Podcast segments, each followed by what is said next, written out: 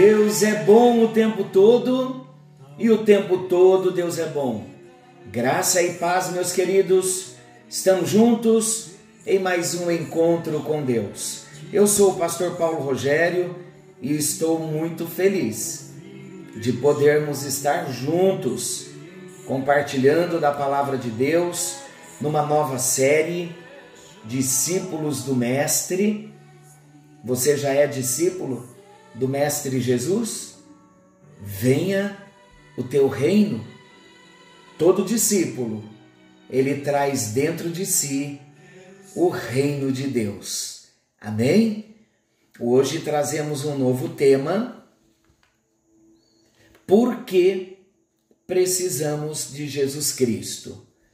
Nós estamos numa nova série, Discípulos do Mestre, e nós iniciaremos então os princípios elementares de um discipulado. O que é ser um discípulo? Falamos nos encontros anteriores que o verdadeiro discípulo é aquele que nega-se a si mesmo, toma sua cruz e segue ao Senhor Jesus. Quais são os princípios? Como se inicia um discipulado? O relacionamento entre discípulo e mestre. Por isso, eu quero começar com esta pergunta: por que precisamos de Jesus Cristo? Queridos, nós fomos criados por Deus e para Deus. Deus queria ser o nosso melhor amigo e o eterno Senhor. Mas os nossos pecados, os pecados que cometemos, nos afastaram de Deus e trouxeram grandes problemas e infelicidade à nossa vida. E a Bíblia declara a nossa situação sem Cristo como pecadores. Romanos 3, 23. Todos pecaram e carecem da glória de Deus. Todos, sem exceção, todos pecaram. Somos pecadores. Olha a nossa situação sem Cristo.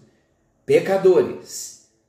Veja ainda a nossa situação sem Cristo, espiritualmente mortos. Romanos 6, 23. O salário do pecado é a morte. Se somos pecadores, nascemos espiritualmente mortos, o salário do pecado é a morte. O pagamento desse pecado é a morte. Por isso nascemos espiritualmente mortos. Mas qual a nossa condição ainda, a nossa situação sem Jesus? Primeira, pecadores. Segunda, espiritualmente mortos. Terceira, condenados. João capítulo 3, versículo 18. Quem nele crê não é julgado o que não crê já está julgado. Outra tradução, já está condenado. A nossa situação sem Jesus é também de condenado. Mas ainda, queridos, a nossa situação sem Jesus é separados de Deus. Isaías 59, 2 diz: vossas iniquidades fazem separação entre vós e o vosso Deus. Se nascemos pecadores, espiritualmente mortos, condenados, estamos separados de Deus também. E Atos capítulo 4, versículo 12, diz assim: não há salvação em nenhum outro, porque abaixo do céu não existe nenhum outro nome dado entre os homens pelo qual importa que sejamos salvos. Não há outra opção de salvação. Para o homem pecador, para o homem espiritualmente morto, para o homem condenado nos seus pecados, para o homem separado de Deus, não existe outras opções, somente uma. E essa opção é Jesus. Não há salvação em nenhum outro, porque abaixo do céu não existe nenhum outro nome, não existe nenhuma outra opção. Não existe nenhum nome dado entre os homens pelo qual importa que sejamos salvos. Você já tomou a sua decisão de receber a Jesus? Eu quero dizer a você, querido, que Deus tem boas notícias para todos nós, apesar das nossas falhas, apesar dos nossos fracassos e pecados, Deus nos ama.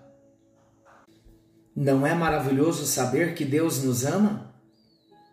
Não importa o que tenhamos feito, Ele quer nos salvar e Ele ainda quer ser o nosso amigo.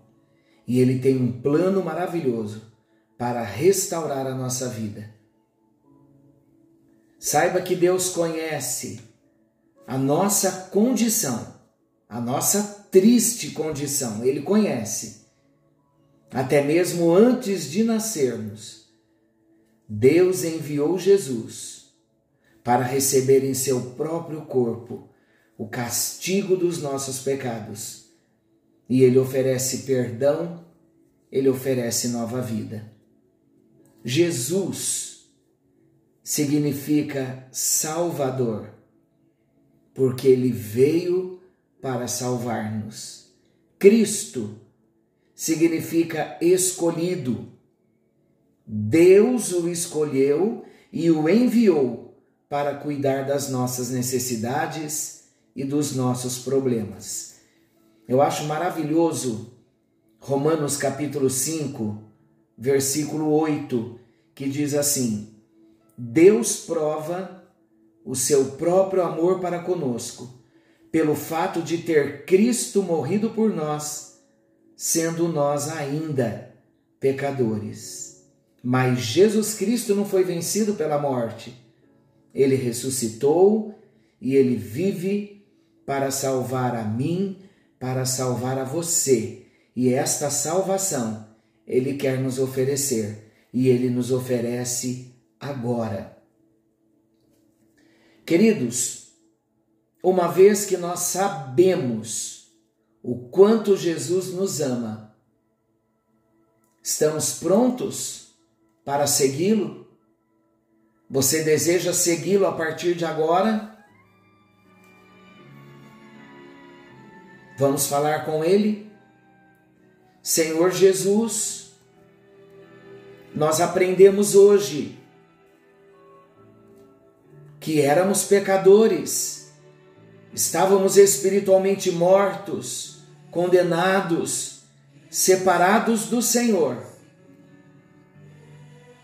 Mas Jesus Cristo, o nosso Salvador, o escolhido do Senhor, para vir pagar a nossa dívida, Jesus Cristo, ele veio à terra e ele morreu por nossos pecados.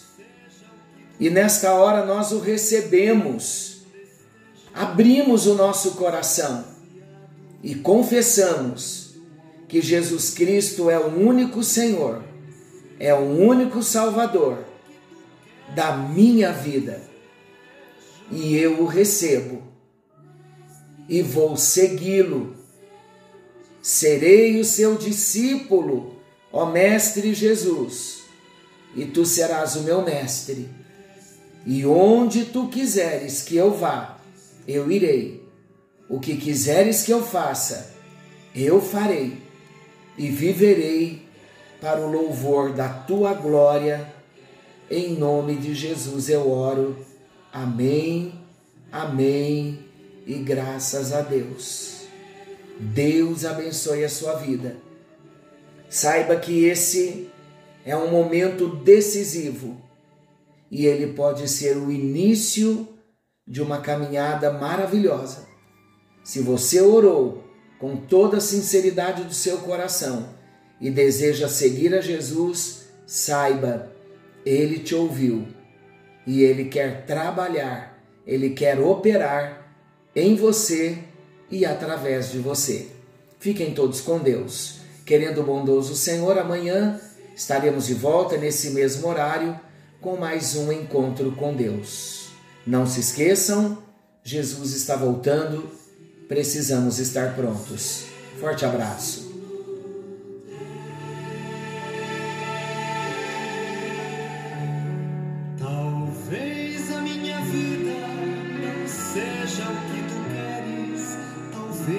ainda esteja de ti distanciado. No entanto, ao ouvir o teu chamado,